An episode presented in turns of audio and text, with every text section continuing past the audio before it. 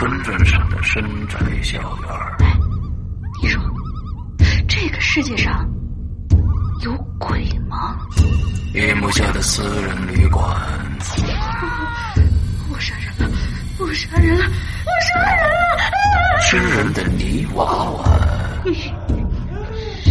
什么东西啊？唯一能够救我的，就是他的人皮。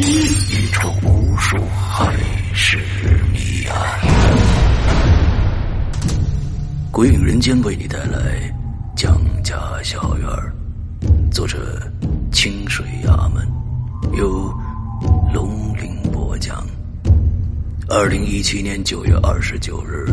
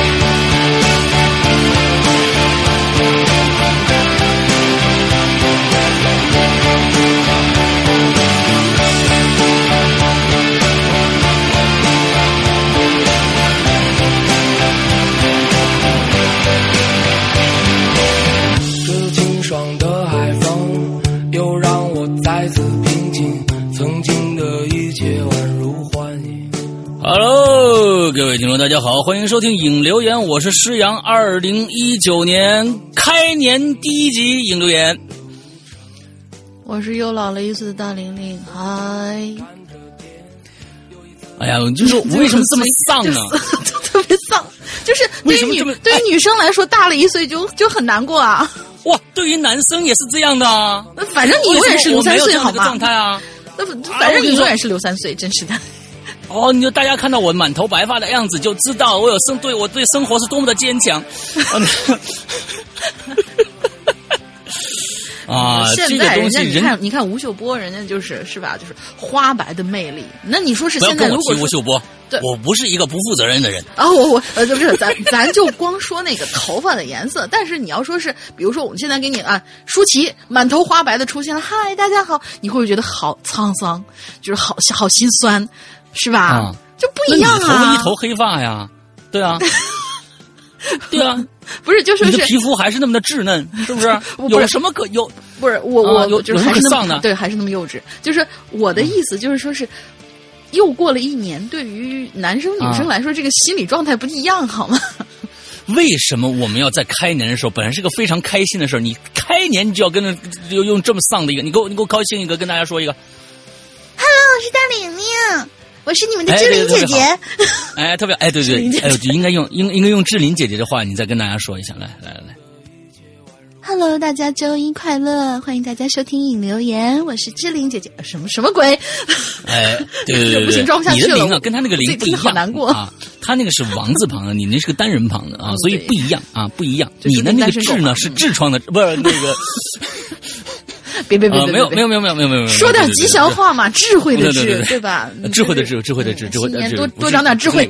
嗯，好，哎呀，新的一年到了，二零一九年到了啊！完了之后呢，我们每个人都长了一岁，鬼影人间也长了一岁。今年呢，如果到三月份的时候，我们已经做了七年了，鬼影人间已经做了七年了啊！之后大家想一想，一件事情啊、呃做了七年是一个什么样的感受啊？你你到底有没有一个坚持过七年的一件事情啊？就是七年没有换老婆啊？这个是这个事情不算啊，这个七年坚持着单身，七年坚持着还活着 对，啊，这这这种事情，我我我我说七年坚持做一件可能跟呃更多的一些其他的一些呃生活必须的事情没有关系的一件事情啊。对，这个这个我觉得还还蛮有蛮有趣的啊。完之后，呃，我我觉得还蛮开心的啊，嗯大家还很多人都在啊，都在《归隐人间》的呃身边陪着这个现在已经七岁的小孩儿啊，该上呃一年级的小孩儿，呃、嗯还在身边，我觉得挺挺。挺开心的。等到他呢，真正是我觉得不知道有没有他成年的这一天啊，到十八岁那一天的时候，我不知道还有多少这个这个姥姥姥爷爷爷打大妈什么的还在是吧？嗯，但愿你们活得健康啊啊！对，OK OK，上个星期呢，因为是这个元旦啊，我们那天正好也是这个星期二，所以呢，我们上一周呃星期一、星期二的全都停更了。呃，当时这个大玲玲也做了一个模仿志玲姐姐的这样的一个啊啊一个录音，呃，送给大家啊，不知道大家听到了没有？，我就嗯不明白了啊！就是所有的人，包括我爸妈，听完以后都笑到不行了。然后我，我到现在我都没明白这个东西到底好笑在哪儿，就是就是那段录音到底好笑在哪儿？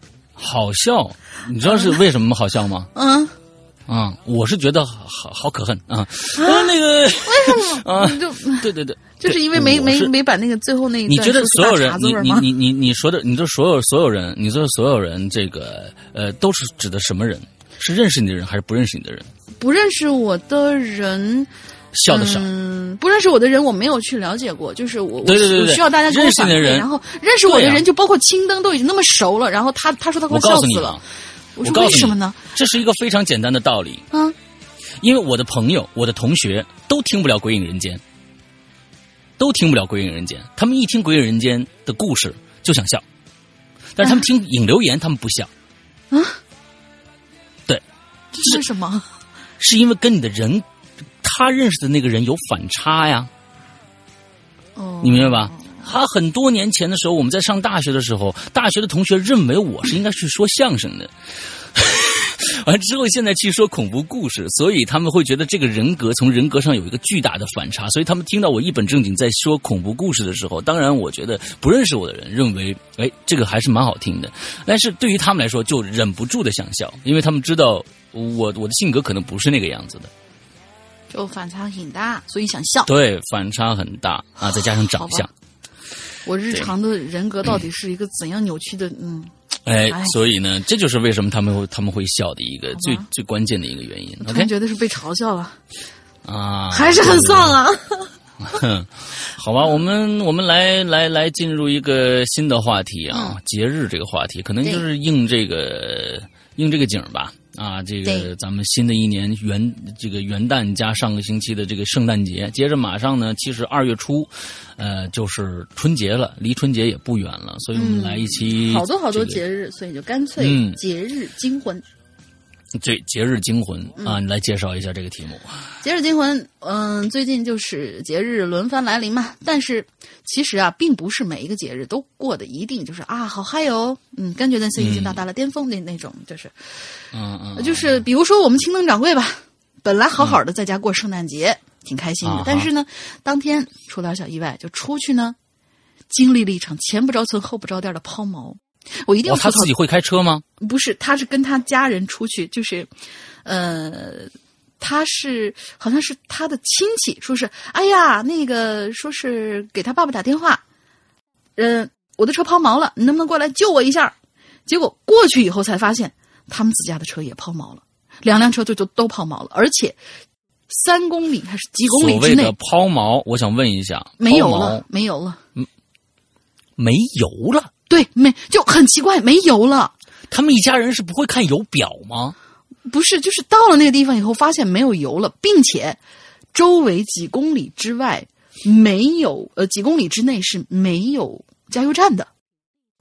然后他们就被搁浅在了那个地方，哦，他们是死就是而且是最无厘头的，就是他们作为，就是他跟他爸爸出去以后是作为救援救援人员出去以后也 被抛锚在了那个地方，然后就很心塞啊。所以、就是、那最后怎么解决的呢？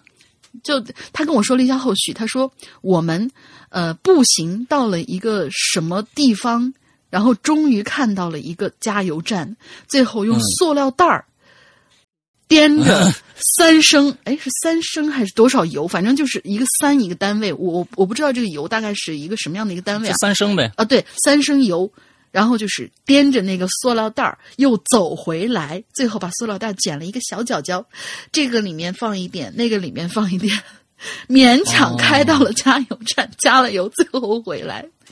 然后这就是一个嗯，你想象都想象不到的一个经历啊！所以我就是想到了这样一个题目，让大家来说说你在节日里面遇到过什么，呃，比如说惊险啊、惊悚啊，或者说是其他的。当然，我们是鬼影人间嘛，所以就是主要以恐怖故事为主，但可以包括，就是包括，但不仅限于圣诞节。哦，好吧，呃，你有吗？嗯、啊，好了好了，我知道了。哦，我没有。哎，我们看鬼友的，嗯，来，忘记了。就是待会儿待会儿聊着说吧，有可能会有，有可能不知道啊。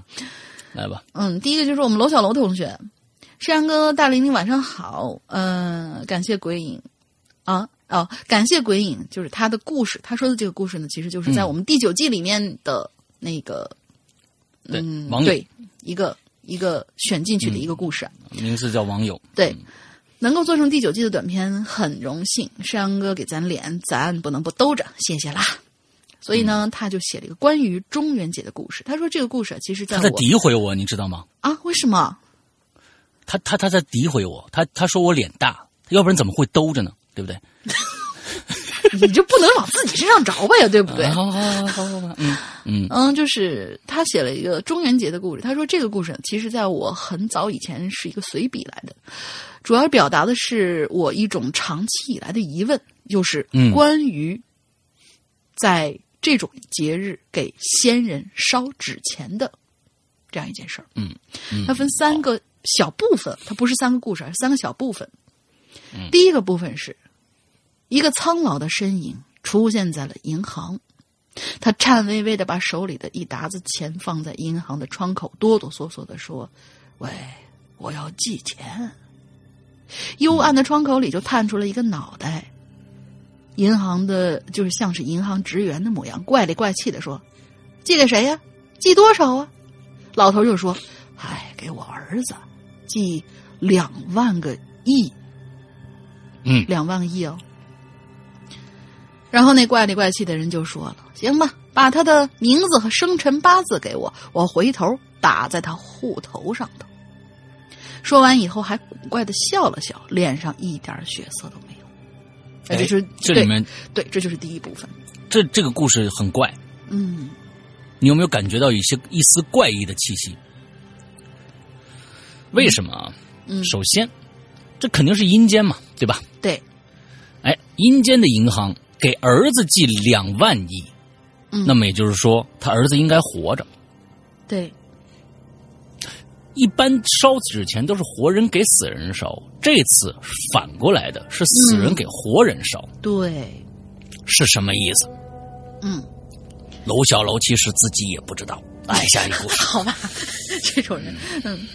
然后第二部分呢，就是在一个山坡上，一个中年的男人牵着一个小姑娘，这小姑娘呢就跟就跟他说了，说爸爸，我们这是要去哪儿啊？然后他爸爸说，说是去看你爷爷。哦，我我看成我去你大爷！什么鬼？真的，我真的看成我去你大爷了！我觉得这个故事就写成功了，你知道吧？嗯，啊，呃我们这是去哪儿啊？去你大爷的！嗯，哎，这个故事就写成功了 好吧。啊。那女儿眨眨眼睛，她不解的问：“我们去看爷爷，为什么你手里提着那么多的钱呢？”嗯他爸爸就解释了，说是：“哎，傻孩子啊，这可不是真钱，这是纸钱。我们呢要把它烧给你爷爷，让他在下边用。”嗯可是女儿还是不太明白，摇了摇头，就不再说话了。这是第二部分啊。嗯第三部分，中年男人路过了彩票站，突然就停下来想了想，掏出买烟的时候剩下的零钱，买了一张彩票。到了晚上呢，他带着女儿一块儿看电视。换台的时候，一个彩票开开奖员正在摇动着彩票球。中年男人忽然想起自己买的那张彩票，于是拿了出来，对着电视机上的彩票球念数字。突然之间，他就大喊了一声：“我天哪！宝贝女儿，咱中奖了！”女儿就歪着头问问他：“爸爸中了多少钱呢？”他爸爸很兴奋的说：“两万。”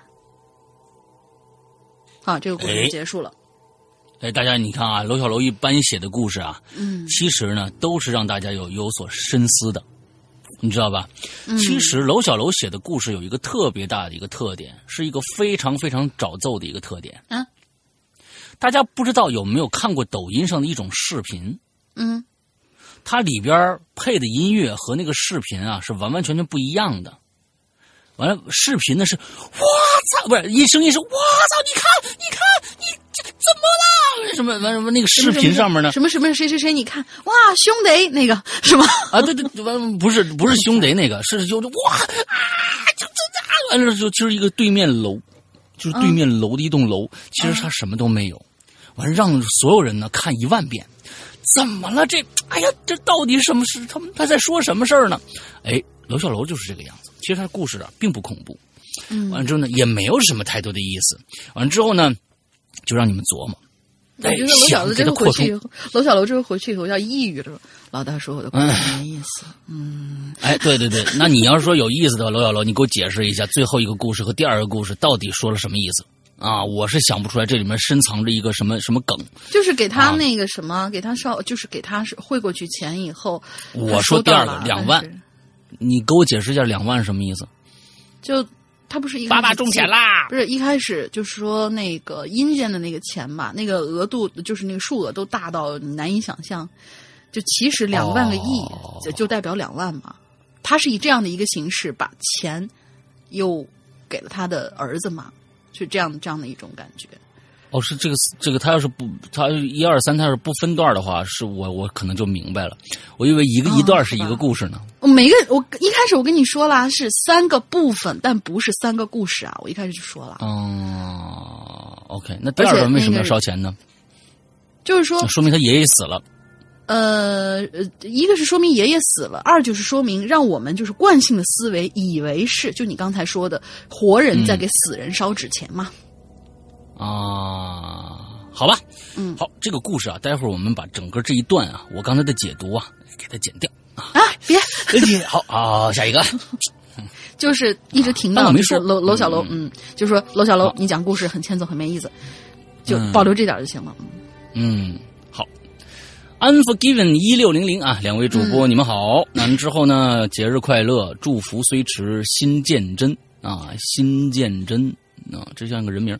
上一期留的故事里面提及宗教表述有误，我要就此做个小小的纠正。我特意问了对宗教信仰有所了解的朋友，其实耶正并不是邪教，是你上次说的吗？嗯，对。啊他说我上次是有不在是吧一个对，有一个你看出事儿了吧？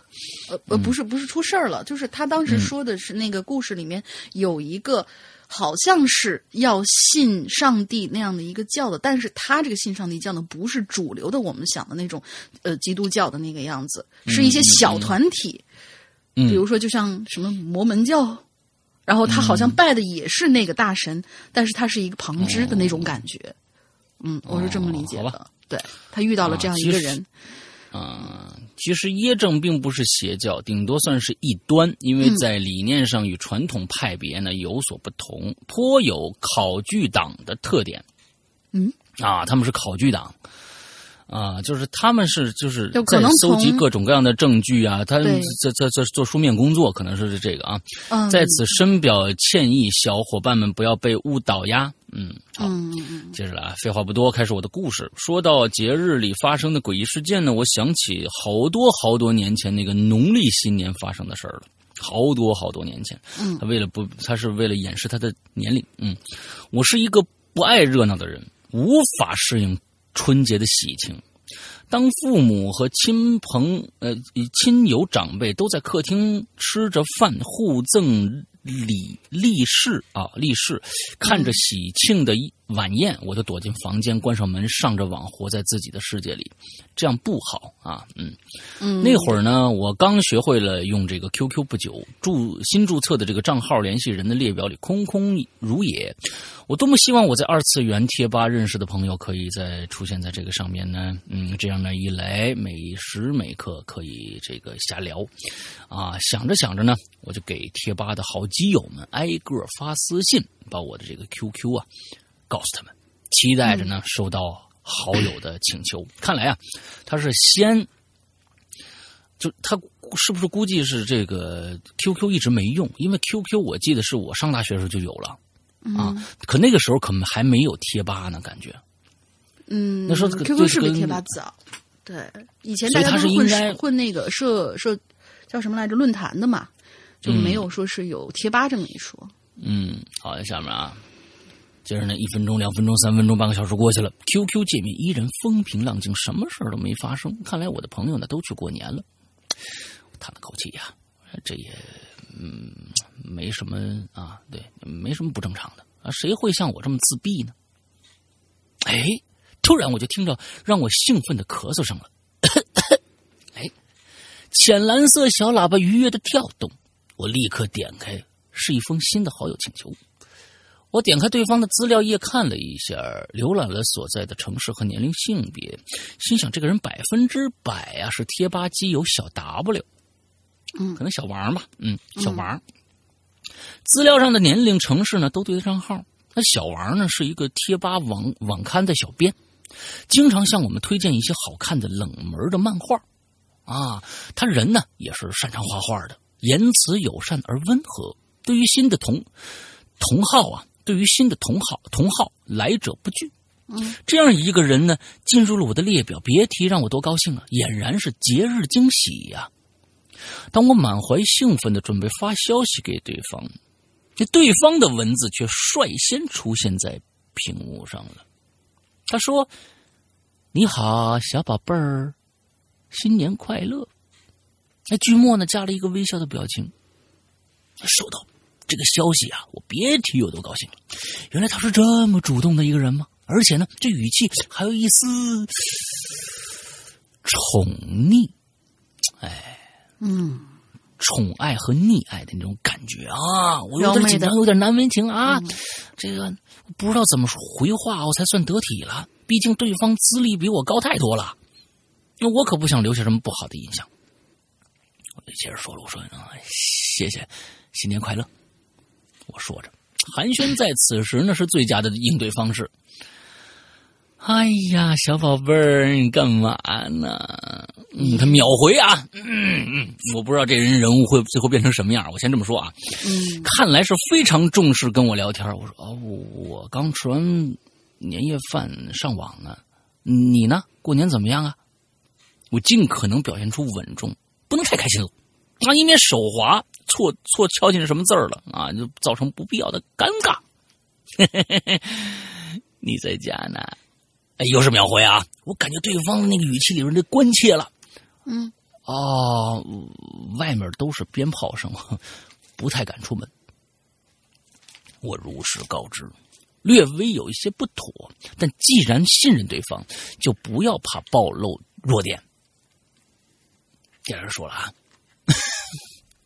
妹子，你挺可爱的，嗯告诉我你名字呗，我叫阿天，今天是咱们第一次说话啊。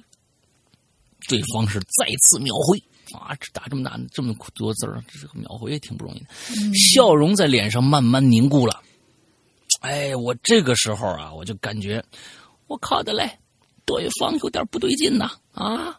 我之前虽然没有跟小王加过 QQ，但我们也不是没说过话呀。那有段时间呢，用贴吧私聊聊得很很开心呢，难道他忘了吗？啊，我就问他了，我说。不是你，你是贴吧里那个王叉叉叉吗？嗯啊，指的是小小 W 用户名啊，王叉叉叉叉叉吗？你猜？我不告诉你哦。嗯，猜对了，我再跟你说。那这次呢，对方回复的比较慢了，啊，这让我更生警惕，就开始怀疑他根本就不是小 W 啊，而是一个我根本不认识的陌生人。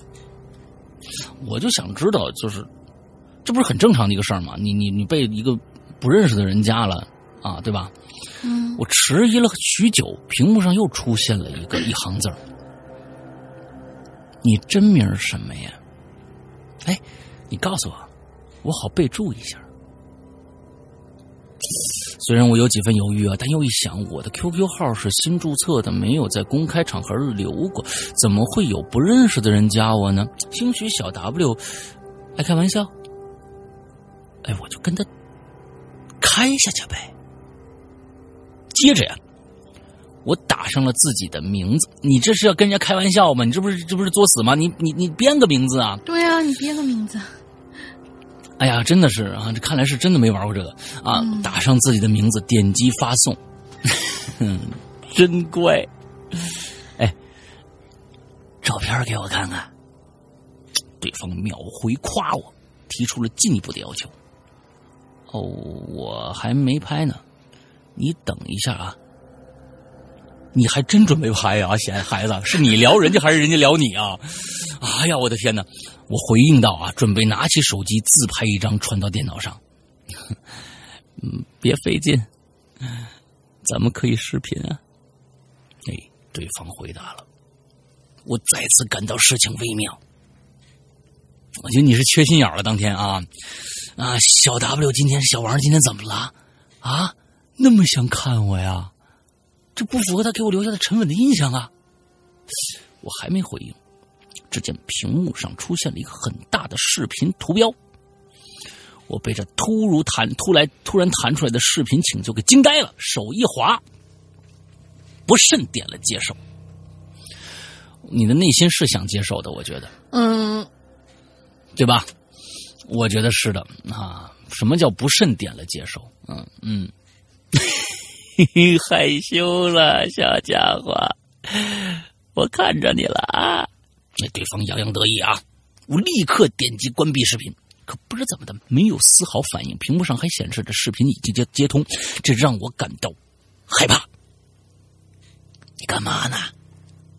怕我了？哎，对方的文字接连不断。你你你谁啊？我们不认识啊，是不是？我气愤又失望啊！我是你男人，虽然咱们才第一次说话，嘿嘿，我已经看上你了啊！当你看着我的时候，咱们就是一对儿啦！哎呦天哪，太太猥琐了，嗯咦，嗯，我那个时候呢还不懂怎么把摄像头拔掉或者粘起来，哎呀，惊慌失措的按着主机上的重启按钮，然然并卵。这个屏幕依然亮着，你这用了个什么电脑？嗯嗯，我眼睁睁的看着那原本漆黑一片的画面亮起了微弱的白光，鸟窝般蓬乱的头头顶映入眼帘。不要过来呀！我失控的尖叫一声，躲到了桌子底下。我天哪！我该说你是天真可爱呢，还是怎么着呢？啊，你躲在桌子底下有管个屁用！啊，我听着那个电脑机音箱里面传来猥琐的笑声，以及叽叽叽叽的新消哦，叽叽叽叽啊，这他是用这样的一个表述的新消息提提示音。此时此刻，我已经陷入崩溃，双手捂耳，双眼紧闭，真希望这是一场荒唐的梦。不知过了多久，大概有十几二十分钟吧，我再也没听到电脑这个音箱传来了什么声音了，我才爬出来看了个究竟。啊，惊魂未定的我看着电脑正显示着重启中，疲惫的松了一口气。后来我如愿以偿的加上了小王他们的 QQ，原来那天他们都在贴吧。呃，都没在贴吧，都没在贴吧。我真是个愚蠢的人呢。这件事情我大概是遇上了骚扰女性的变态了，他们都是随机输入号码操作的，还好没有什么后文，不然我可能就不会在这儿啪啪啪啪打打字讲故事了。最后祝各位身体健康。嗯，这个事情我觉得在现在来说是已经非常非常是这个正常的一个事儿了啊，就是说可能在他说很久很久以前嘛，只能说常见。因为这种我觉得本身就是不是正常的呀。对，现在你你不管是 QQ 也好，还是微信也好，经常有跳出来一些你不认识的人啊，而且还很奇怪。他、嗯、我遇到的最最奇怪的加加铁的方式，我真的加他了，因为他说：“哎，你好，我是你的另外一个朋友推荐的。”他那个人写的名字是对的呀，他那个人写的名字是对的，嗯、那我就加了呀，那肯定的，因为有朋友嘛。最后就开始给我推销保险。嗯然后结果我问我那朋友说：“我操，你给我推荐什么人啊？”我说：“没给你推荐过啊。”所以其实现在这个已经是很很常见的。所以你像，嗯，你先说啊。所以现在不光是 QQ，不光是微信，其实你每天接到那些骚扰电话，跟这个素跟这个这个这个其实是一样的。所以呢，现在对于这种事情已经见怪不怪了，一般就是直接挂电话，或者是或者用用中气十足的声音说一声“滚”，啊，就完了。你知道我是怎么处理这一种的吗？就是前两天。真的，确实是有，因为我师傅知道我有一个就是专门用来打电话跟家里人们打电话的一个那个，他他之前有一个机主，然后呢，这个电话可能就流到过好好好多好多地方，所以就莫名其妙的有那些人会加微信，通过搜索电话号码来加微信。但是咱们知道，一般朋友推荐的话，加你的话，他首先这个朋友是跟你有联系的吧？他这个电话也肯定，咱们的第一做法就是什么？我推给你名片，然后你去加他，这样他就知道哦，这个朋友推荐给我的一朋友。结果这个人呢，他说是哦，我是朋友推荐来加你的，然后底下显示的是通过手机号码搜索，然后我就直接看完以后，我就直接回了一个，我说是通过朋友加我，应该是直接推名片吧。然后我翻了一下他的那个，就是陌生人可见的十个那个内容，大概有点像是推销的那种。我说你谎话都不会编，还出来搞推销吗？然后我就给他回过去以后，把这个人拉黑删掉。哦，就是我没有通过他，就是直接拉黑了。啊，我知道你你最近为什么不交作业了，你都是跟这些人在在。没有没有没有没有。好，那我们下一个。好吧，下一个应该新来的同学叫袁小袁的信仰，楼小楼袁小袁，嗯。就是一个村的。两位主播好，节日快乐！我是听了一年多的，应该是新鬼友吧。废话不多了，下面是我亲身经历的诡异的事情。有一年呢，我在保定，河北保定工作。嗯，有那么一天晚上呢，我跟我的男朋友去参加他哥们儿的生日派对，在 KTV 唱歌。那天呀，发生了好多感觉特别奇怪的事儿。首先呢，是平时很好打车的那条路，哎，不知道怎么回事，那天莫名其妙一辆车都打不到。最后呢，只好找到了一种那种私人开的三蹦子，就是电三轮，就过去。其次呢，本来是那天下午还是阳光明媚，到了半夜，到了傍晚的时候，忽然就阴下来了，还下起了零零星星小雨。我觉得这个这个还好啊，这个正常。嗯，我坐在。车上啊，心情非常忐忑，跟我男朋友说：“嗯，我有种不太好的预感。”我男朋友说：“哎，没关系。”嗯，但是 你为什么要这样塑造这两个人啊？好的，好的，撒娇嘛，这嗯就我我我又不知道该跟男朋友怎么说话，然后一个傻一个捏，反正啊，但是我心里呢还是不太舒服。呃，P.S. 就是我男朋友的长辈儿啊，是那种可能懂点什么的，就是。易经啊，什么这，反正就会算卦，所以呢，他懂得一点就是这种，以他也懂得一点易经之类的东西，还跟我说啊，这个他的眼睛好像偶尔也能看到一些别人看不到的东西。嗯，然后我们唱完歌从 KTV 出来的时候啊，已经是晚上十二点多了，就找了个旅馆住了下来。这房间呢是那种一边一张床，中间隔着一个床头柜的那种，就是常见的那种双床标间我男朋友一进屋就皱了一下眉头，哎，他心里想，哎，怎么不是大床房？嗯，包的时候干嘛去了？这是这是下订单的时候干嘛去了？啊，跟我说，让我把外套啊、手提包之类的东西放在左边的这张床上，并且不要堆在一起，要分开铺满整张床那样子放。啊，哎，这个很奇怪。哎哎，我但是其实我有听到过一点，就是说是如果觉得这个床不太那个什么的话，就把床尽量的搞乱。嗯，好像有过这样的，呃，有过这样的说法。最后呢，我觉得很奇怪，但是看见他表情一脸坚定，还是照做了。因为很晚了，第二天早起要去上班，所以洗澡准备赶紧睡。当我洗好澡出来的时候啊。我突然就在浴室门口啪的一下摔倒了，啊！但是对，就突然啪的一下摔倒了。我记得非常清楚，还是拖鞋上没有带水啊，地上的脚垫儿那那是防滑的，也不可能有水啊。嗯，怎么感觉特别像是那种有人绊了我一下的感觉？哦，我就没敢多想，赶紧上床躺下。而且那天晚上可能大家就感觉情绪都特别差。是我和我男朋友认识以来呀、第一次吵架，而且吵的根本就没有任何的缘由。嗯，故事继续啊。为了第二天早上能够早起，我定了六点钟的闹钟，而且我只定了这一个闹钟。也许是玩累的原因，我们没一会儿啊就都睡着了。恐怖的是，不知道睡了多久，嗯，闹钟突然就响了。诶，我就迷迷糊糊拿起手机来关闹钟，这时间显示是两点多钟啊！嗯 我当时睡得迷糊啊，刚开始还没多想，也没觉得多恐怖。可这时候我男朋友突然嘣就坐起来，穿上拖鞋，呃，穿上拖鞋，打开门，走出去了。大概一两分钟以后，又翻回来，躺下继续睡。整个过程当中一句话都没有说。我还问他，我说你干嘛去了？上上厕所？他都没勒我，就是翻身继续睡，直到第二天早上，我定的那个闹钟响了，退房坐车上班。嗯我啊，本以为这件事情就这样过去了，直到第二天中午的时候，我跟我男朋友坐在一起吃饭，提起前一天晚上这事儿，我就吓得一个星期都没有睡着。嗯为什么呢？因为我男朋友告诉我说，其实晚上进房间的时候啊，他怕我害怕，就没跟我说。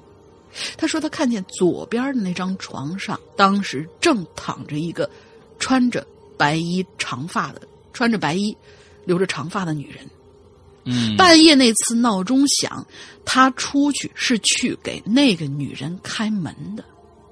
嗯那屋里，哎，屋里明明有洗手间，他为什么要出去上厕所呢？而且闹钟，呃，手机闹钟就算响过，也应该是有记录的。可是那个两点多的闹钟根本就没有记录，包括嗯洗手间门前摔倒，全程一件件事情贯穿下来。反正那天我是细思极恐啊。但是她，我觉得她男朋友这个事儿，她没有说说明白，就开门嗯干嘛？怎怎么着了？这这女人后来怎么样？反正估计没说。我我是认为这里面最大的问题啊，不在于 呃说明白这些事情。如果第一件事情可以完完全全可以避免的，你进去了，男朋友居然做了这样的一个一个非常非常愚蠢的一个决定，你进去已经不觉得不对不对了，为什么不放不换房间，或者不在这儿住了？宁可不在这儿住，我打车回家了。完，为什么还要坚持在这个房间住？这不就是这个明知山有虎，偏向虎山行吗？对哦，所以这种男朋友，我觉得是也是啊，这个安全意识实在是太差了。你就不管是谁，看着这个还不转身就走啊，就赶紧给我换一房间，或者咱们就打打车回家了。啊，就就就完了。你这还有后面有这么就这后面这事儿就没了呀。他又不是说一直他跟你说，他要是这样的故事是这样子的话，那我觉得还是有有趣的。那说那个、那个谁谁谁啊，我跟你说实话吧，我一进屋啊，我就看着那个床上躺了一个女的，长头发、穿白衣服的一女的躺在那儿啊，你为什么不带我走？其实女的已经跟了我两年了。哎，这故事就有意思了，哦起码她有一个不走，她她有一个不走的原因，对吧？这是一个，这是一个从咱不是在编故事，咱们是从人人人人的一个直接最感受的。你说你逃也没有用了，也就是说逃也没有用了，而且我知道他晚上两点钟必须起来，他两天没两点两点晚上必须起来，而且我必须帮他打、打开房间，这一晚上才算结束，要不然他一直在屋里待着。这我我为什么知道两点起来给他开门呢？哎，这个故事是不是就就有趣了？所以就是像一个起码我们能理解的。所以就是刚才说，为什么看着不走这件事儿，我是完全不能理解的啊！这个安全意识太差了。嗯嗯，所以你可以去就是深究一下，问问你男朋友，哎，为什么呀？这女的是不是跟你有什么关系啊？然后那女的是不是晚上站在房门口在那跟你说来呀，快活呀？嗯嗯，对，啊，太恶心了！哎呀，这来呀来呀，拿着小手绢儿。嗯，反正对，反正再到后来这事儿就这样过去了。我的事情大概也就到这儿，谢谢两位主播，辛苦啦！祝节目越办越好。嗯，对对对对，这是值得我们深思的一件事情啊！来 呀来呀，嗯，快活呀！啊，好吧，好吧，好吧，嗯，挺好。呃，其实这么一说呀，我想起了一个呃，以前呢，在小时候发生的一件事情，到现在都没有太多的一个一个解释。嗯呃，我很小啊，我那时候也更更不知道该说，就是根本没有想过鬼的这件事情啊啊，所以说什么这个那的，我跟我叔叔，嗯我跟我叔叔俩人睡在一张床上，那个时候其实也在奶奶家啊，在我奶奶家，我叔叔我们俩睡的一个特别冷的一个小房里边啊，当时得冬天，这个一个晚上，我叔叔呢，因为我那天那个晚上嗯从来不知道，我叔叔磨牙，就是很大的磨牙声啊，之后就基本上晚上我睡不着我，我一直都不知道磨牙这个声音是怎么发出来的，因为就是蹭牙呀、两个两个牙上下蹭蹭，所以现在我我我 我叔我那个牙蹭不出声音。啊，那个牙，那牙最后我发现，像他他那个那个牙是没有没有牙的啊，那就蹭蹭没了。呃，每天晚上睡觉蹭磨牙，我是不知道，嗯因为我我我我奶奶跟我说了，说你别跟你叔叔睡啦。我说为什么呀？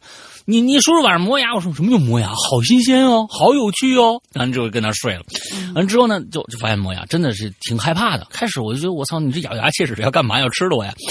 但是这一晚上没睡，我就发现我叔叔起来过四次。我去，他也没去厕所，因为我们那个房子那个小房的旁边，那个当时我也不知道那个八十年代建的房子为什么搞得那么现代啊？就是现在你可以理解，你去一个地方，你发现那个厕所呀是跟卧室连在一起的，中间只有一个，你可能拉个帘儿才能把那个那个那个那个厕所能那个那个能过去。咱们发现厨房是一体的，就已经很现代了，摩登了，你知道吧？现在就发现你去一些酒店，那个厕所都不拉帘儿，你知道吧？啊，直接床就能看着那厕所，你就发现啊，现在这生活是是是进步了。哎，我那个时候也也没有那个玻璃围围就是围墙，没有，嗯，没有，没有，没有，没有，就是透的，透的啊，有有的。你当然，你洗澡那个地方可能还能来，但是全是玻璃。我们过去我奶奶家住那房子就非常有趣，就是那个厕所呀，这这一面是一一一面大玻璃，嗯完了之后就旁边就是我们小小屋了。你想那是八十年代的建筑啊，那个时候有那么开放吗？是吧？所以那时候那个一直看拉着点，他也没有去厕所，我知道，因为嗯就能听到，因为就隔壁嘛，他就出去，两分钟以后回来，那过一段时间又出去，两分钟以后回来，我也没敢问啊，他一回来一躺就开始继续磨牙啊，那那个，所以那天晚上我睡得很很痛苦啊，我也没往鬼上害怕上想，但是我觉得好吵，你知道吧？还要不断的起床，但是他去干嘛了？不知道啊，还好后面没有发生什么事儿啊。嗯，哎，完了之后，最后我曾经我在这个《鬼影人间》第一季时候做了一个一个故事，就向我叔叔致敬的，你知道吧？哎，啊，不知道吗？没听过吗？我的舅姥爷晚上磨牙哦，错，对对对，啊啊，那个向我童年的叔叔致敬的啊。嗯，好，来下一个啊，柠檬不酸啊。龙玲姐姐好，沈阳大哥好，很开心上一期留言的这个险呐、被读到了。当时听着播客准备午休一下，结果听到自己的那个名字，一激灵就醒了，吓醒了啊啊！他是吓那我醒你是有多怕我？嗯，啊！听见自己的故事被念到，实在太奇妙了，有点期待，有点尴尬啊！我其实跟你大家说，这确实是一个非常奇妙的一个体验啊！其实现在咱们啊，鬼影的会鬼友，我们的《鬼影人间》第九季第一个故事已经结束了，已经结束了。他的作者呢，嗯，跟我在说说的时候就说太奇妙了，就是被自己的文章、被自己的故事被念出来的时候，那种奇妙的感觉是无以言表的。所以我们在年初的时候还会继续做我们的征文大赛。所以，希望更多的有文笔的啊、有故事的朋友们可以加入到我们这一次的大赛当当中来。嗯而且我们的大赛不是无偿的哦，是有偿的啊。嗯我们不像其他的一些地方，嗯，你写完了，我们说跟你签约的，而且你签了签了约以后，你是有报酬的，而且你这个故事如果往后有更好的发展的话，还会有继续的更多的分成。啊，那那比如说我们改编剧本成功啦，或者怎么样怎么样的啊，都有可能对应的相应的一些报酬，所以这是一个非常好玩的一个事儿。欢迎大家在年初的时候，我们春季的时候跟啊大家跟我们一起加入到这个好玩的事儿来啊。嗯，好，接着下面我们来念念这个柠檬不酸今日故事啊。我从小就是一个对灵异怪谈呐、恐怖电影非常感兴趣的人。上初中的时候呢，还还敢大晚上一个人关了灯在家看恐怖片现在胆胆子反而反而小了，可能是因为年少对鬼怪只是好奇，却没有什么这个没有什么害怕这种感觉啊。但是经历了一系列的事情之后，我相信，就像世阳哥说的那样，科学也许证明不了，但是不能证明他们不存在。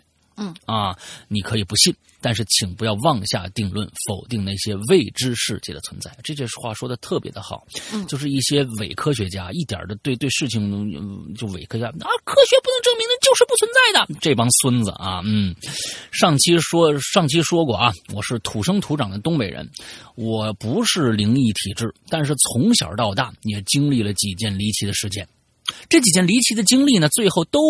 以被大仙儿指点为结结尾啊，就是被大仙儿指点了，说你该怎么着怎么着啊。嗯嗯小的时候呢，经历的应该都是小打小闹，就是莫名其妙的发烧啊，什么大仙儿来我们家看一下，然后那个就说，哎，去世的奶奶回来看他啦啊，奶奶最近一次回来看我已经是高中了。啊啊啊！好吧，高考前三天，我莫名其妙又发烧了。啊，我是那种一感冒就一定发烧的体质，而且每次感冒发烧都要烧到骨头疼。哎呦！但是那次发烧不同以往，我自己能感觉到，那绝对不是感冒发烧。我不仅仅是浑身发热，还虚弱无力，连椅子都坐不稳了，直接滑到地上。当时的自己。除了大脑有点意识，身体已经完全失去控制，就像一滩烂泥一样。老师一看情况不对啊，以为我们考试之前那个压力太大了，赶紧让两个同学给给给我送家里去。回家以后，我妈呀又赶紧找大仙来了，还说是我奶奶回来看啦，在家里又是胆水又是念念叨。刚才呢还像一滩烂泥不能动弹的我呢，大仙一番操作以后，瞬间好起。啊，这也是我一直认为这件事情很奇特的这个一个原因啊！念叨两句，你给我掸点水，我我我就起来了，这太太牛逼了。嗯，这样的经历呢有过几次，但次数不多，不过也足以改变我对鬼神之类的看法了。下面要说的这个故事，才真正让我相信，我身边去世的那些亲人，他们就在一个我们看不见的世界里。这件这这个这个这个主题跟节日有关吗？不知道啊，咱们往后看啊。嗯啊啊，对，嗯，这个如果跟节日没有关系的话，我待会儿就会批判你的啊。嗯，好，故事开始。嗯嗯 不要这样子。嗯。啊，这个这个这个这个，先给大家说三个地方。第一个叫 S 镇，一个镇啊。我爷爷闯关东来来到东北以后呢，一直住在这儿生活啊，所以呢，我们家的祖坟就在 S 镇。第二个是。毕村啊，属于 S 镇。我爸爸唯一的兄弟，也就是我大爷，生活在那儿的啊啊。第三个是地县啊，三个地儿啊。嗯，S 镇、地县、B 村啊，按说应该这个从属关系啊，嗯，不没有从属关系这里面啊。我大学以后，我们家搬到了那个地方啊，S 镇。包括毕村，而地县呢是他们以后搬走的一个一个一个县城啊。故事就发生在我大学以后的地县。我高三那一年四月一号愚人节这一天，哎，还真是个节日。你看，嗯，收到了大爷去世的噩耗。你大爷是是张国荣吗？嗯，哦，对，大爷是喝完酒以后睡热炕猝死的。东北确实有这样的。这个这个各种各样的这样的这个死的怎么说病例啊，也不是过去的一个事儿啊。因为在东北四月份山里的小镇呢，没有集体供暖，还是很冷的。也告诫各位喝酒的人士，酒后千万不要桑拿。对，喝酒以后千万不要桑拿或者洗热水澡之类的。稍等一下，为嘛？我也不知道，但是呢，就是有这个说法。哦，东北过去真的是有，因为东北冷嘛，东北冷，嗯完了之后他们喝完酒往热炕上一一一躺，有可能就过去了，确实有这个事儿。啊，我大爷生前是一个爱酒的人，一天三顿，一顿必须喝上一杯白酒。他那还好，故事就由一杯白酒开始了。好，咱们看看故事发生了什么。我大爷去世一年以后，我读大一，暑假回家百无聊赖，天天就是玩电脑啊。有一天呢，我还是像往常一样在家呢玩电脑打游戏。我妈呀，从外边回来了，我也没理她，自顾自的玩着。接着我就听着我妈进厨房了，打开了家里装白酒那个容器，啊，我们叫板板卡，叫板卡啊，这个这个我还真不知道满语啊，真像满语。嗯，板卡，呃，可能是满语或者是俄罗斯的音译。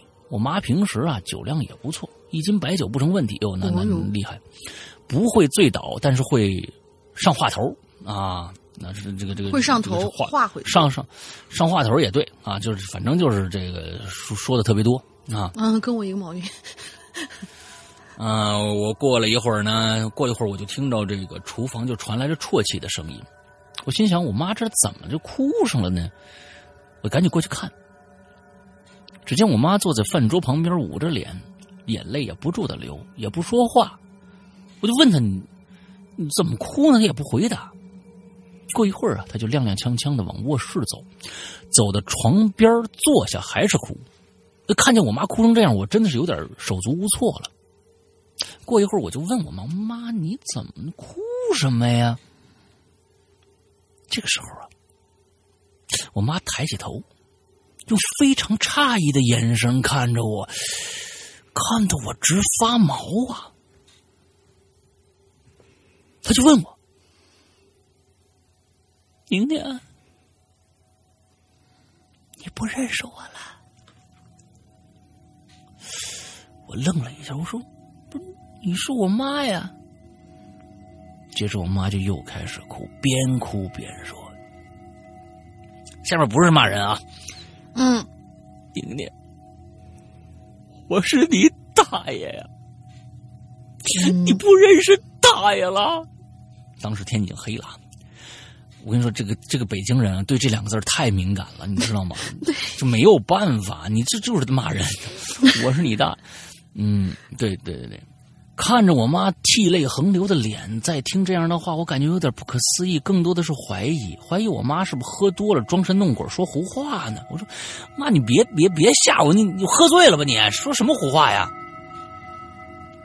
我妈听了我这么说，刚才还啜泣呢，这会儿已经嚎起来了。宁宁啊，我对不起你大娘啊，我对不起你哥呀，我走的太早了。不是我听着我妈这么嚎，我赶紧退两步，我就不敢站站站站站床边了，我就试探着问我那那那那你你你你你说你说你你说你是我大爷，你走的时候。给我哥是不是是不是留钱了？钱藏哪儿了？我大爷边哭边说：“藏在家里哪儿哪儿哪儿了。”说了一个没什么特点的地方，我还不死心，我又问：“你你知道我大娘去哪儿了吗？”我大爷就说了：“在叉叉叉市啊，在叉叉叉的一个城市啊，嗯嗯，是一个离我们家不远的一个城市。我大娘是一个。”是我们大娘是一个不常出门的人，基本上大半辈子都在 B 村度过的。接着我又问：“嗯，那你为什么来我们家呀？”我大爷说了：“清明节，你大娘、你哥都不来看我，我也没钱花，没人管我。你家这不离得近吗？我就只能来这儿了。”啊！我这心里一问，我说开始开始大过恐惧了啊，因为是亲人呢。就算真的是我大爷回来了，我也我也不是不应该很怕是吧？这么对，这这个这个这个，在这个说话的期间，我爸就回来了。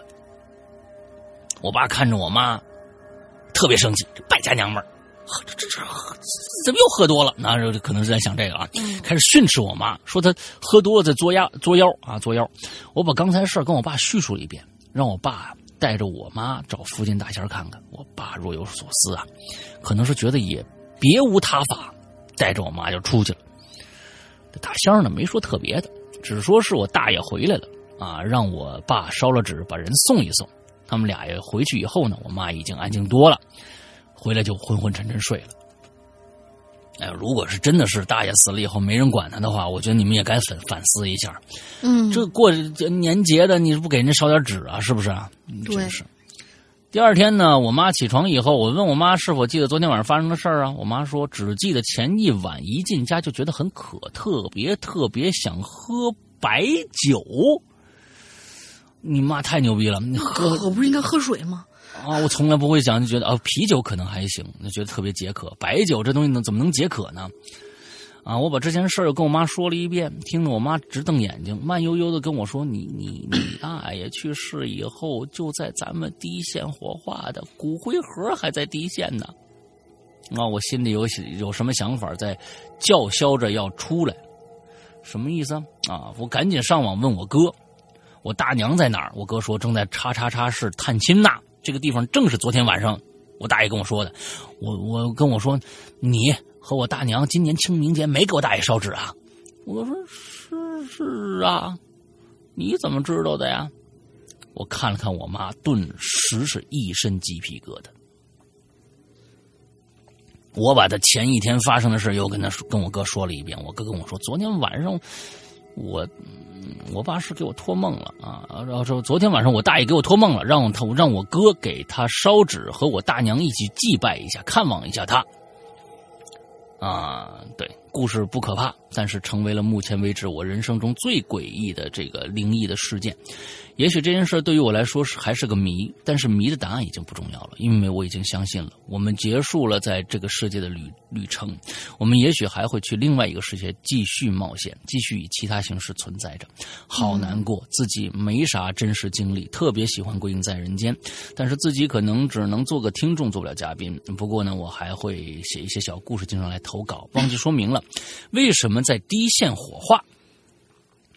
呃，这个因为 B 村和 S 镇都很小，因为我们家的祖坟呢又在 S，啊，D 是距离 S 最近的一个点，所以呢两点之间最近的是直线，啊，永不相交的两条直直直线 平行线，完了之后三角三角形是最稳固的，嗯。对呀，你看他最后说的是这个，就就我就我以为他在学着教我们几何呢啊？为什么第一线火化？因为 D、B 村和 S 镇都很小，我们家呢祖坟又在 S，S 是距离 S，D 是距离 S 最近的火人。嗯，对，两点之间啊，嗯，直线距离最短。嗯嗯，好吧。我觉得他说的这个事儿有一点不太正确，就是嗯。你最好期待你不要遇到什么灵异的事情，我觉得这是最好的。嗯，不要觉得只只做一个听众，然后每次都听别人讲有多么可惜。我觉得这一点都不可惜。嗯，对对。我们还是希望大家，对我们还是希望大家尽量不要遇到这种事情。对的，嗯，其实另外一个我是想想说，就是说，嗯，对我们抱有一个。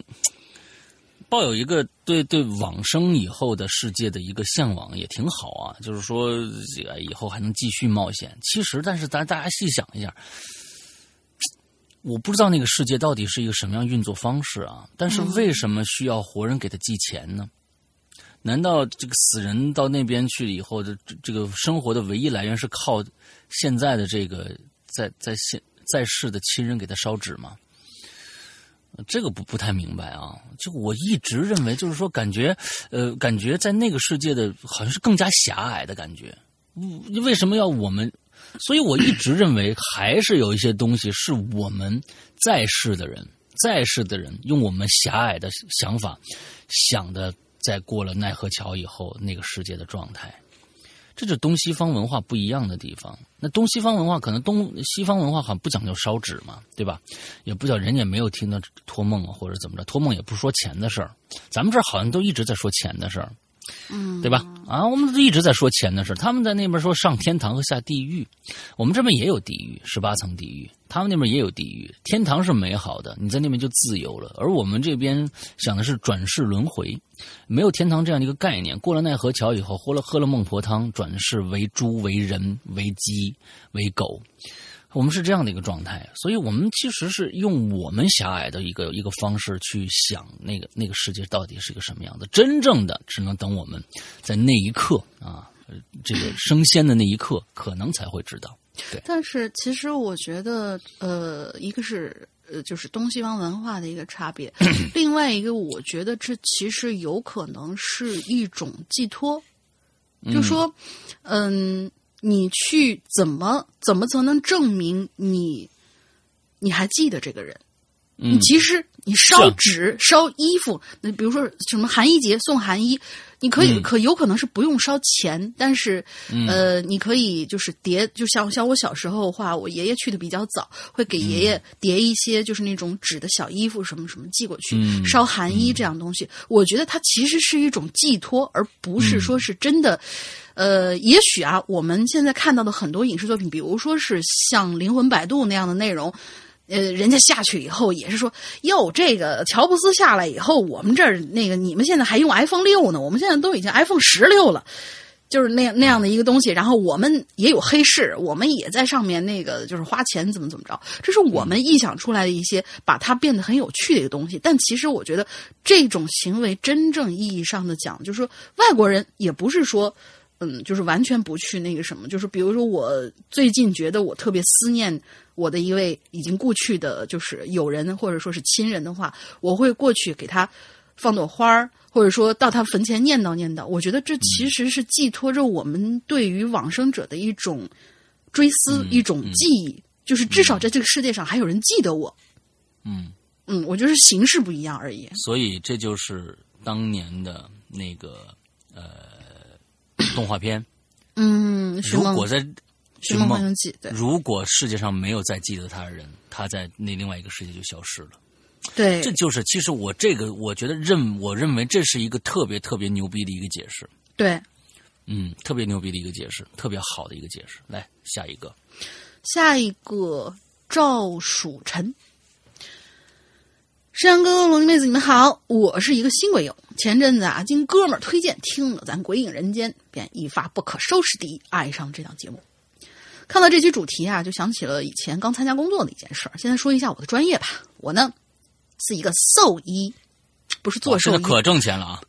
呃不是，你说的那个是宠物店的兽医，老挣钱了。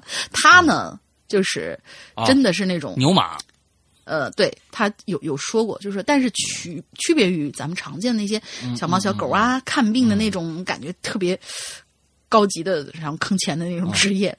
我的全称呢是畜牧兽医，也就是猪啊、牛啊、羊啊、鸡呀、鸭呀、鸭呀、鹅呀这些都为我管。而我毕业之后呢，就去了同就是我们省的，呃，跟学校应该是在跟学校在同一个省的一家养养殖养殖场工作。饲养的对象呢是爱博一家父母带种鸡。嗯，嗯，我没有查过这个啊，不是带种鸡啊，嗯，是父母带种鸡，呃父母带种带种，爱博一家父母带种鸡，你的意思是这样分是吧？我觉得应该是这样的。嗯，说白了就是养的就是我们大家平时吃的肉肉食鸡的爸爸妈妈。这种种鸡啊，产下的蛋孵出了肉食鸡，嗯，大概就是这个概念了。嗯，毕竟是大型的饲养场，一般选择的都选择的场址啊，都是在乡村、远离城镇的地方。而我工作的这一家饲养场呢，就在一个村子后面的山底下。值得一提的是，虽然远离了城市、城镇、市区城镇，却也远离了浮华的喧嚣。这里静谧，呃，宜人，环境也非常非常好，依山傍水，鸟语花香。可是这些都是白天用来示人的假象。一旦入夜以后，看似平静祥和的山里就露出了本就狰狞可怖的面孔。也不知道为什么我突然特别特特别感兴趣这样的一个地方，两张两张皮的那种地方，就是就给人感觉特别好奇。记得是一二年的冬天，临近春节，因为养殖场严格的防疫制度，呃，使得一到年根儿底下，年纪都在五六十岁的饲养员大大爷大妈们都打电话把自个儿的儿女啊叫到厂里头一起过年。人来的多了嘛，自然也就热闹。小年儿的时候，我们杀了年猪，大伙儿呢就一起忙活着分猪肉，做东北的杀猪菜。在这期间，哎，我就发现有一家饲养员的老儿子，也就是东北人所说的小儿子，最小儿子对最小那个，嗯他们叫老儿子，有些不太正常。他看起来也就二十多岁，是个性格内向腼腆的人。不过观察了一阵子，我就觉得他眼神有些呆滞，那种腼腆的其实就是不善言辞，而且怕生。看到我们有说有笑，他自己就在一边痴痴痴的傻笑。哎，我估摸着应该是是不是有什么精神疾病啊，或者说是智力障碍？嗯，就不免有些同情。不过又不清楚他病到什么程度，会不会对他人造成伤害，就找到他的父母，简单的询问了几句，叮嘱了一些有的没的。嗯接下来几天倒也相安无事。到了大年三十这一天呢，下午我们自发的组织了一场养殖场联欢会，大家唱歌跳舞，年味儿十足。到了晚间，当然要发扬中国人民的光荣传统，看春晚。这个时候呢，这大妈们就开始包饺子了。这期间呢，就发生了一个小插曲。主人公就是这个老儿子，被他爹呢从外头带回来，说是下午的时候啊，自个儿啊，就是老儿子自个儿跑到山上玩去了，天快黑了才被他老爹给抓回来。我那会儿看到他的时候，他浑身瑟瑟发抖，嘴巴里一直嘟囔着什么，不知道在说的是什么内容。我觉得他呆滞的眸子里头看到一丝细微的恐惧感。嗯这件事儿还引起了一场小骚动。毕竟大过年的，看着他被他爹拎上二楼员工寝室，围观的也就四下都散了，各忙各的。到了晚上十点左右，我们就开始放鞭炮。之前呢，我还特地买了几个比较大的炮仗礼花，一股脑儿全都放没了。所有人也站在站在宿舍的楼门前看着烟花。可就在看着看着的时候，我就突然感觉自己身后站过来一个人。我一回头，正好是看到，就是那个老儿子。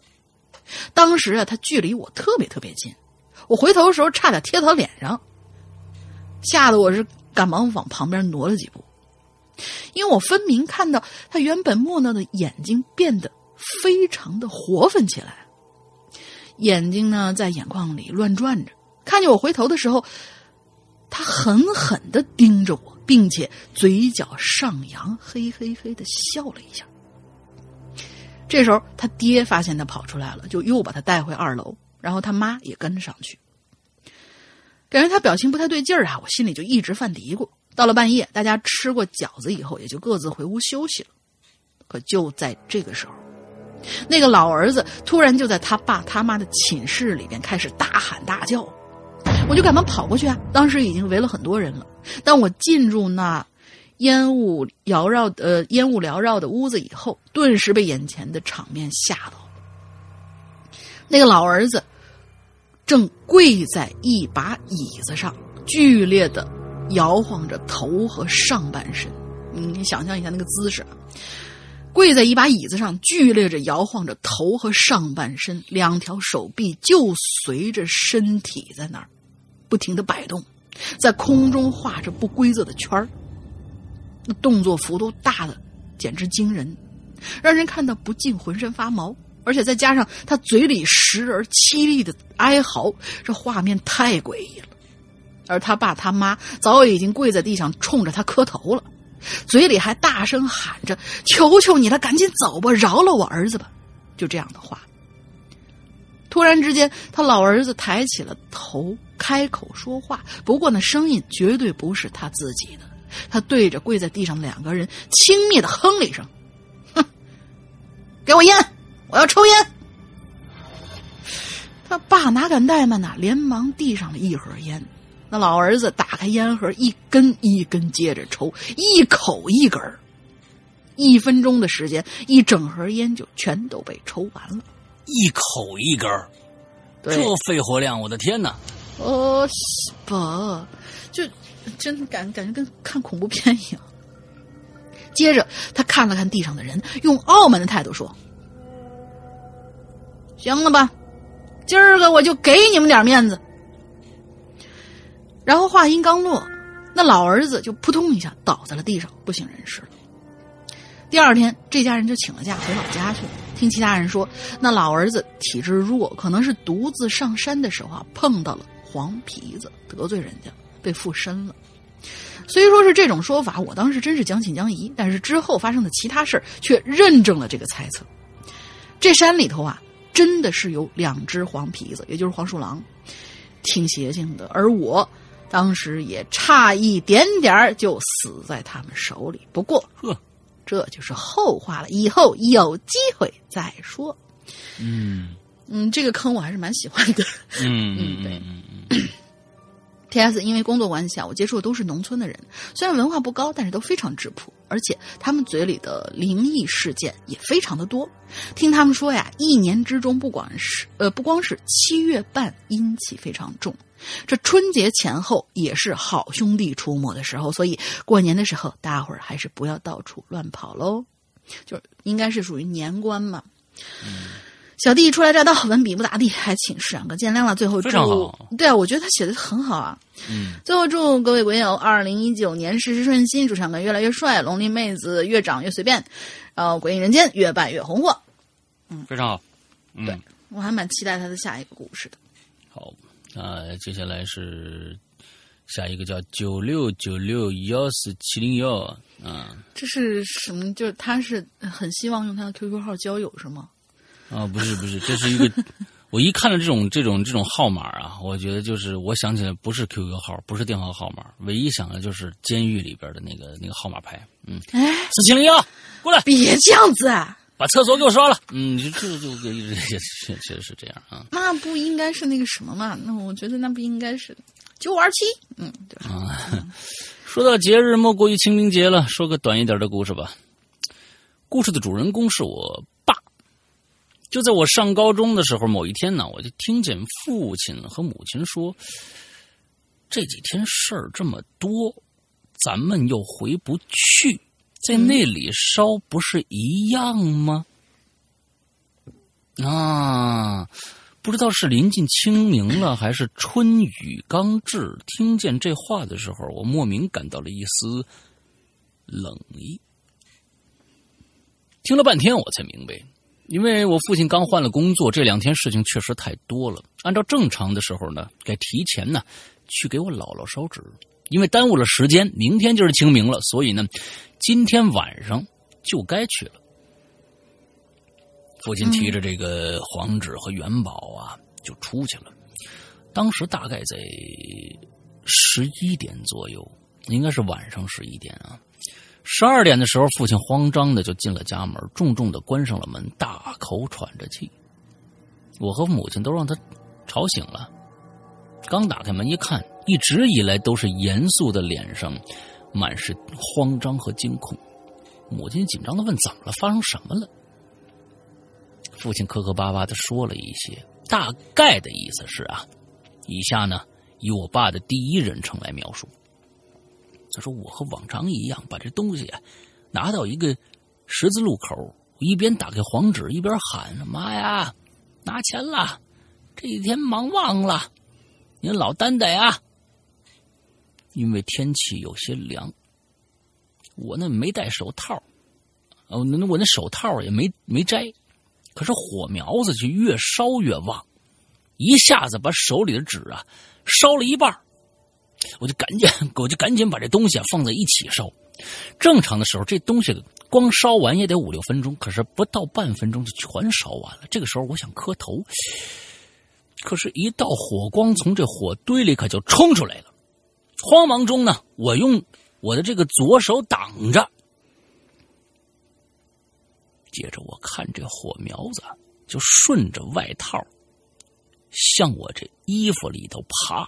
嗯，我就想赶紧把这手套脱下来呀，可是怎么都脱不下来，这么一点火怎么都没法弄灭了，不管是甩呀还是手拍呀，怎么都不行。可是火就在整个左手套里边烧，没有没有一会儿啊，这火就自己灭了。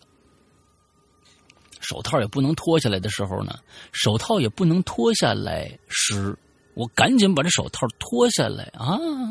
什么意思啊？嗯这到底？手套也能脱下来时啊？嗨，手套把这手套脱下来的时候，赶紧把手套就扔下来，扔扔出去了。可是我一看手，除了红以外，没有任何的伤痕。正常来说，如果有风，这可以解释。可是我根本就没感觉到任何的风。这个时候，我就赶紧往往家里跑。你的手套是不是有什么防火材质？就是里面有一些成分在里面。嗯，有的衣服会有，听说。是我听到父母父亲这么说呀，当时我就没感没有感到什么。可这这是一系列事情的一个开始。清明节到了，父原来父亲的朋友让我去给焊下牌子，父亲去了。到了晚上八点，急促的手机传来，手机声铃声传来啊，应该是。随后父母亲哽咽的声音，手机掉落的声音接连传来。原来父亲去焊牌子的时候，因为高压电掉落的掉落在牌子上，随后传导在父亲身上。我的天哪！中间发生了不少事儿，好几次差点在手手术台没下来。最后治好后的父亲在左手少了几根手指，因为已经烧没了。天哪！不知道这两件事情有没有关系，或者只是发生在一起，才让我觉得有点什么吧。没怎么写过故事，描述不好，请谅解，谢谢。最后还想说，安卓什么时候上啊？等死了，嗯。没有死，别死，快来了！没有死就好了，嗯嗯，希望鬼影越来越好啊，会会来的，嗯。呃，这个故事其实开始想的，就是说在清明节前烧纸，没有去给姥姥烧纸，老好像感觉是姥姥的阴魂把这件事情干干做的这样，就是说，我我我我我不认为一个一个家人会对自己的自己的生人做这样的一些残害啊。嗯，我不认为是这个样子的，可能我更认为可能是一些孤魂野鬼吧，有怨气的一些人吧，因为他没有，这可能也是还是还是因为我们用人类的思维去考虑另外一个一个能量体的一些行径吧，还是显得狭隘，还是显显得狭隘。你嗯，觉得亲人不应该互相伤害，嗯，也不知道也可能是一些啊孤魂野鬼造成的，但是不知道啊，这这事情。就真的，其实我觉得，就包括我，我这这么说不知道对不对啊？也不知道会不会给我自己遭什么不好的一些一些东西。但是我始终那你就别说了，那你就别说了啊，那你就别说了啊！你既然我看着好像说一个非常有力道的啊，不不不，不是有力道的话，不是有力道的话，就我我的意思就是说是包括那个东北的很多仙儿，包括这些呃鬼，或者说是你觉得哟，我不给他烧纸就怎么怎么着了，其实都是我们的人一厢情愿想出来的东西。那真正可能，就比如说前两天我有有看到这样一个小视频，就说是有一个黄皮，真的是一个很一个幼年的黄皮子，但是可能是不知道生病还是受伤，然后在路边就那么蜷缩着，瑟瑟发抖的那种，头一颤一颤那种，真的是感感觉很快就不行了。嗯，然后拍这个视频的这个人呢，底下就写了一段话，他说是我我我我不知道我敢不敢救，为什么不敢救呢？嗯，就是因为他只他现在他他只是一个小动物而已啊！你们觉得他是仙儿的时候，你你们会觉得啊，他这个人就就就不是他这个动物会怎么怎么着？但当时他就是一个跟小猫小狗一样需要人去帮助去救助的一个小动物，他那么就是已经很虚弱的那个样子，所以我觉得有的时候人还是嗯主观的会会决定很多事情。你要知道啊，如果。你们要这么想，说明你们对这个传统的这这个知识文化了解的不够。嗯，你知道，你看到了一个这个黄大仙儿，咱们别先说就黄鼠狼，嗯啊，在你溺水了也好，在什么，他那说明他是在渡劫呢。如果你过去帮了他，他可能这一辈子都对你有好处。嗯，他就成仙了，渡劫成功，他就可能翻过来这么一想，好像。哎，可以救你，可以救。你是要翻过来，可能你就会就觉得可以去救了啊？不知道啊，就是说讲究太多啊。有一些，其实你刚才说的一些，呃，也东东北也好，或者咱们全国各地啊，世界各地啊，都有大仙儿啊，全世界都有大仙儿。这个大仙儿啊，其实呢又分为好几种大仙儿啊。但是呢，最厉害的那个大仙儿，我告诉你，绝对是心理学家。嗯，他会用一些各种各样的手段，首先让平复你的心理，让你觉得心里有安慰，他再去处理这些事情。就你说，你说给你心理安慰，比如烧纸，他自己可能明知道没什么大用，但是他让你说你烧点纸就好了，其实在背后做了一些其他的事情，不能让你知道的事情。对对，所以所以说这些东西，呃，都都不好说了啊，咱们这也不知道啊。但是呢，我觉得对于大仙儿来说，心理。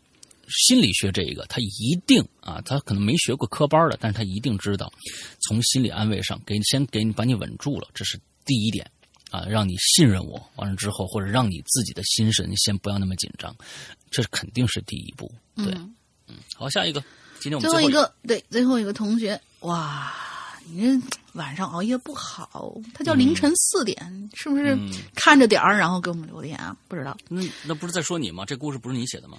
哎，跟我有什么关系？我最近那个是吧，作息可规律了，嗯。凌晨四点，然后他写的这是一个小故事啊，不知道是不是亲身经历，嗯直接就写了。然后这个题目叫做《路灯》，嗯不知道你是否注意过深夜路边那盏昏黄的路灯？没有，因为我们家周围都是那种白色灯泡的那种。那件事儿发生在二零一一年的一月二十七除夕夜。嗯小学六年级的我呀，和比我大四岁的邻居小哥哥放完鞭炮之后就回了家。那个时候我的家还住在东北，今天好多东北的故事。嗯还住在东北的一个小县城。东北的严寒也是没能阻阻挡我对鞭炮、我对放鞭炮这种事儿的热情。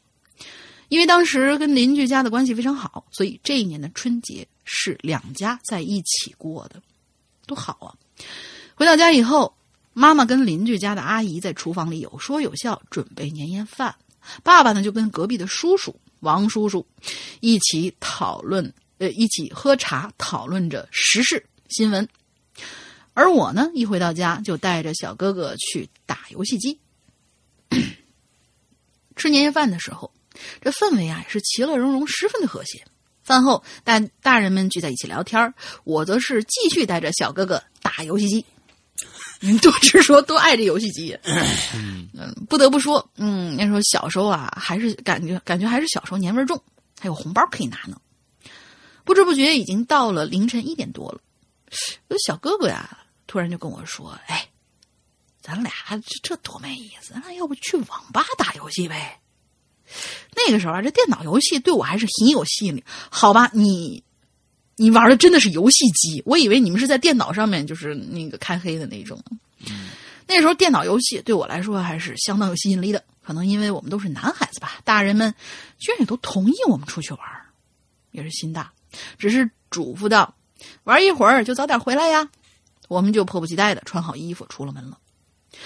哇，我还从来没有这么晚出去过。除夕夜，雪飘着雪，凌晨一点多，街道上空无一人呐、当时也没有行驶的车辆，只有路边一盏盏昏黄的路灯，跟家中的热闹的气氛形成了鲜明的对比。嗯对于平时看惯了街道人行呃人群熙熙攘攘的我，还是感觉很新奇的。一边朝网吧的方向走，一边在马路中间玩闹。因为没有车嘛，所以就想体验一下在宽广的马路上闭着眼睛走是啥感觉呢？这是作死的样子。走了一会儿，哎，我突然就发现，这身边小哥哥踩在雪地上那种咯吱咯吱的声音怎么没有了呢？好像只有我一个人在雪地上走着的声音。嗯于是我就睁开眼，我发现四周只有我一个人，小哥哥已经不知去向了，不掉马葫芦盖里了吧？我站在原地，开始四处寻找他的身影。这个世界仿佛只剩下了我自己，一丝恐惧感就在我心里开始蔓延了。忽然，我就发现远处右侧的路灯下头有一个人影站在那儿。我以为是那小哥哥呢，就赶紧快步走过去。等我走近了一点，就发现了，不是那个小哥哥，嗯那人就站在路灯底下，面对着路灯，低着头。因为是短发，我觉得他应该是个男的。要知道，东北零下二十多度的夜晚，可他只穿着一件黑色单薄的风衣，一条牛仔裤，赤着脚，就这么静静的站在昏黄的路灯底下，纹丝儿不动。我就说他不冷吗？那大过年的，他一个人在那干嘛？怎么连鞋也不穿呢？这一系列的问题在我心中冒出来，最后，最后一个出现的疑问是：我去，这家伙到底是人吗？但是我还是忍着心中的恐惧，慢慢向他靠近，对他说了一句：“你你你好，请请问你？”当我靠近他之后，就发现他一直在低着头叨我一些什么，声音很轻，听不清楚，但是却有一种奇怪的韵律。嗯哼他开始还静静的站在那儿，轻声说着。就在我害怕的想要跑开的时候，忽然他就动了。他僵硬的身体转了过来，面对着我，但是依旧没有抬起头。我终于按耐不住我心中的恐惧，转身就开始拼命跑。我害怕他会追上来啊！一边跑一边还回头看了一眼，我发现他还是站在那儿，就是身体对着我。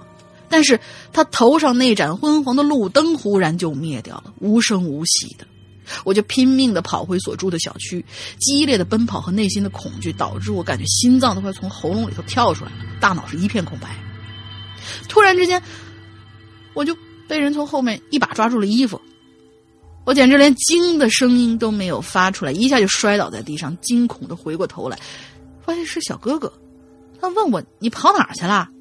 我睁开眼睛发现你你不见了，我找了一会儿没找到，以为你回家了，我就往回走。然后你就突然从马路那边另一侧一直向前跑，叫你你也不停。我惊魂未定的看着他，等平静了之后，平静了心中的恐惧，我才把刚才的事情跟他讲了一遍。小哥哥显然不信，认为我看错了。就算真的有，也是个什么流浪汉或者神经病。我一直强调我没看错，小哥哥就说要带我，呃，让我带他去那儿看一看。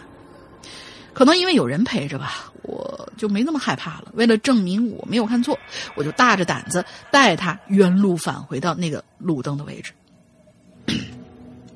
当我回到那个路灯的时候，天上的雪啊已经停了，那盏灯依旧亮着昏黄的灯光，灯下也没有任何的身影。你小哥哥就说：“你看吗？我就说你看错了，这路灯不是好好亮着吗？哪有什么人呢？”哦，我就静静的看着那路灯，原本还想反驳，但是。话到嘴边也就是，嗯，出了这件事儿，我们俩呀都没心思去网吧了，就回家了。到了家，我什么也没说，就脱了衣服上床睡觉。但是我爸妈呢看出来这孩子不对劲儿啊，就问小哥哥说：“是这弟弟怎么回事啊？”小哥哥就讲了一遍刚才的事儿。爸妈就进房安慰了我几句，说呀：“这这这真的是看错了，爸妈在呢啊，不用害怕，快点睡觉吧。”我就，嗯。应了几声，然后爸妈就出去了。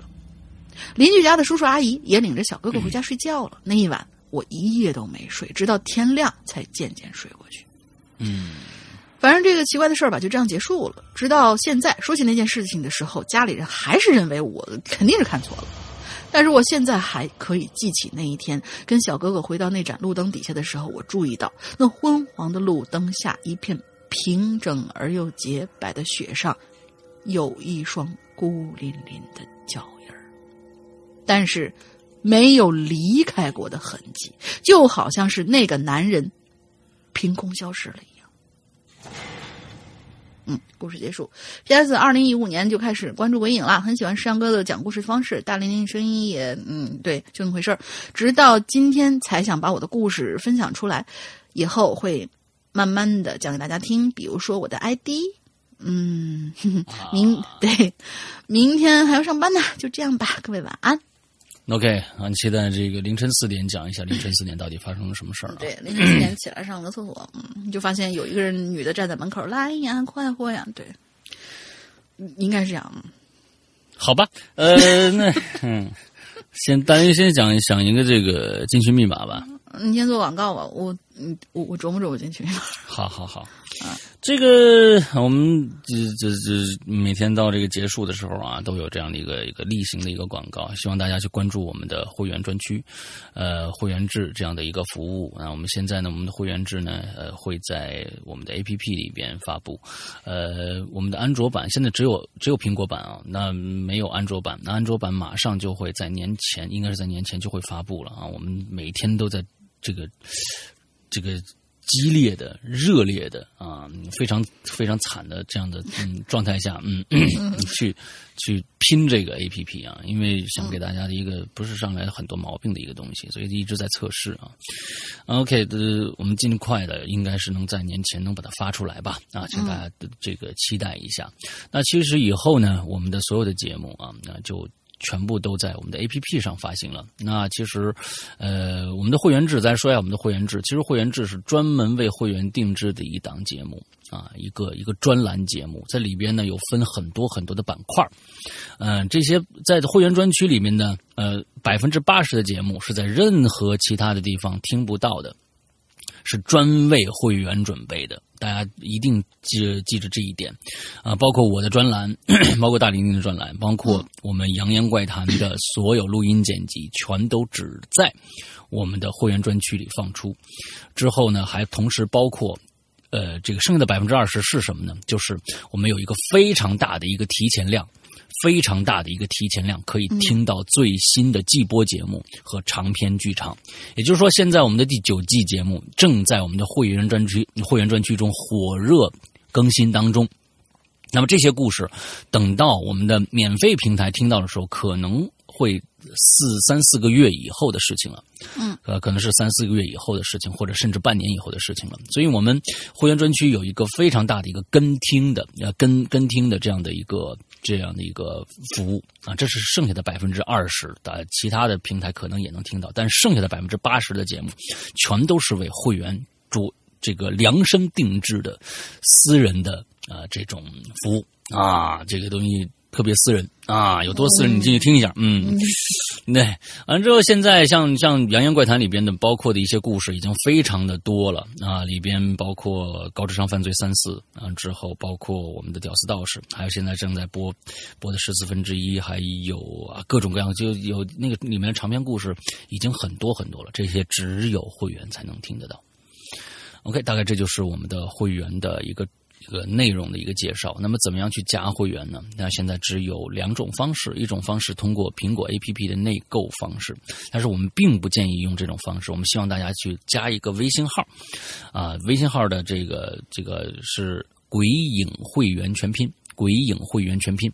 加了这个号以后，我们的英子会大为大家热情的服务。完之后呢，首先您交一个。呃，年费二百三十八一年，二百三十八一年，交了这个费用以后，呃，英子会马上给你加这个会员啊，马上让你成为会员。另外，可以直接把你揪进我们的微信的 VIP 群里面去，跟大家这些所有的会员里面在一起，完了之后讨论一些嗯一些没羞没臊的事儿，嗯嗯。对，大概就是大大概就是这样的一个状态。而我们以后在这儿也跟大家提早做一个预告吧。当我们的安卓 APP 上线以后，我们的安卓 APP 上线以后，那么我们的所有的购买的节目全部通过这个我们的 APP 进行。那么以前可能他很多人因为没有苹果手机，呃，只有安卓的那。都是去淘宝，都是去淘宝进行购买。我们的故事发给大家是网盘，那么请大家注意了，请大家注意了。等安卓手机一旦上线，我们的购买形式在淘宝的购买形式将会发生非常巨大的一个变化。这一点大家呃，如果曾经在淘宝买过节目的，一定听一下。那我们淘宝从安卓上线以后，将不再售卖任何网盘的。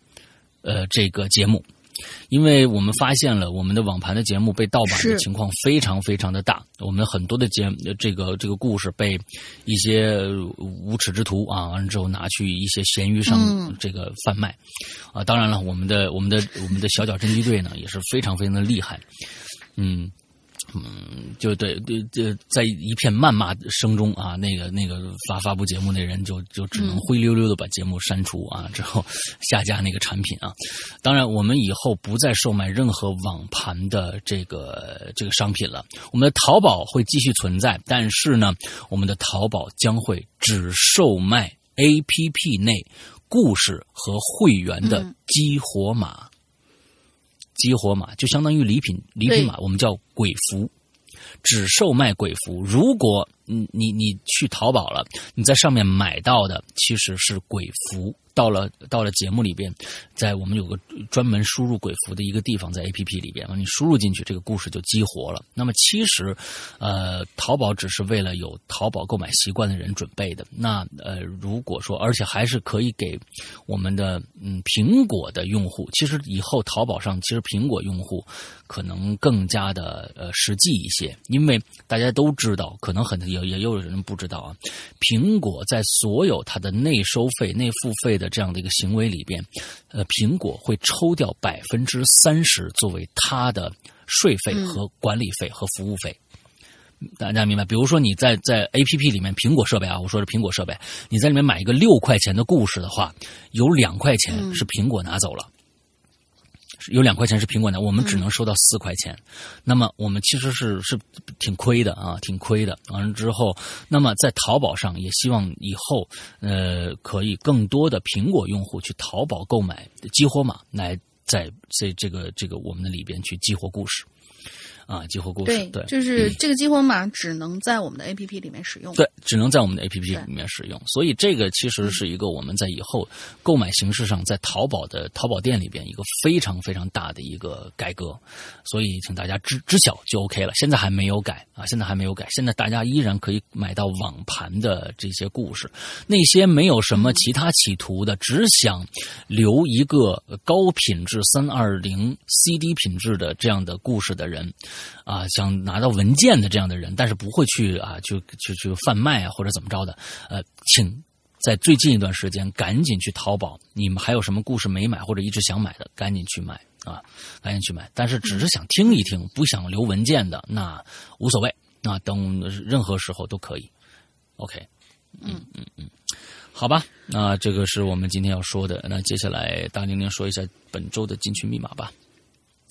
进军密码，我嗯翻了半天，好像这次没有什么比较，就是是吧？嗯，引起我们话题的一些东西，那就大家说一个日期吧。今今年的二零一九年的春节是几月几号？哦，这个这个好好简单，不是除夕哦，不是除夕，是几？对啊，好简单啊。嗯，我们有复杂的，有刁钻的，也会有简单的嘛。几月几号？春节阳历啊，阳历，阳历，嗯，阳对。对对，大年三十或者正月初一嘛，那那说，对，不是除夕，我说的不是除夕，就是春节。春节这一天的公历啊啊，阳历的对公历，阳历的日期是几号？OK，好吧，那我们今天的节目到这结束，祝大家这一周快乐开心，二零一九要顺顺当当过这个顺顺利利的啊，没有什么灾，没有什么难，完好好过这一年，大家都长了一岁了，也也也知道是吧？也也该懂点事儿了。OK，那今天的节目到这结束，嗯，好，拜拜，嗯，拜拜。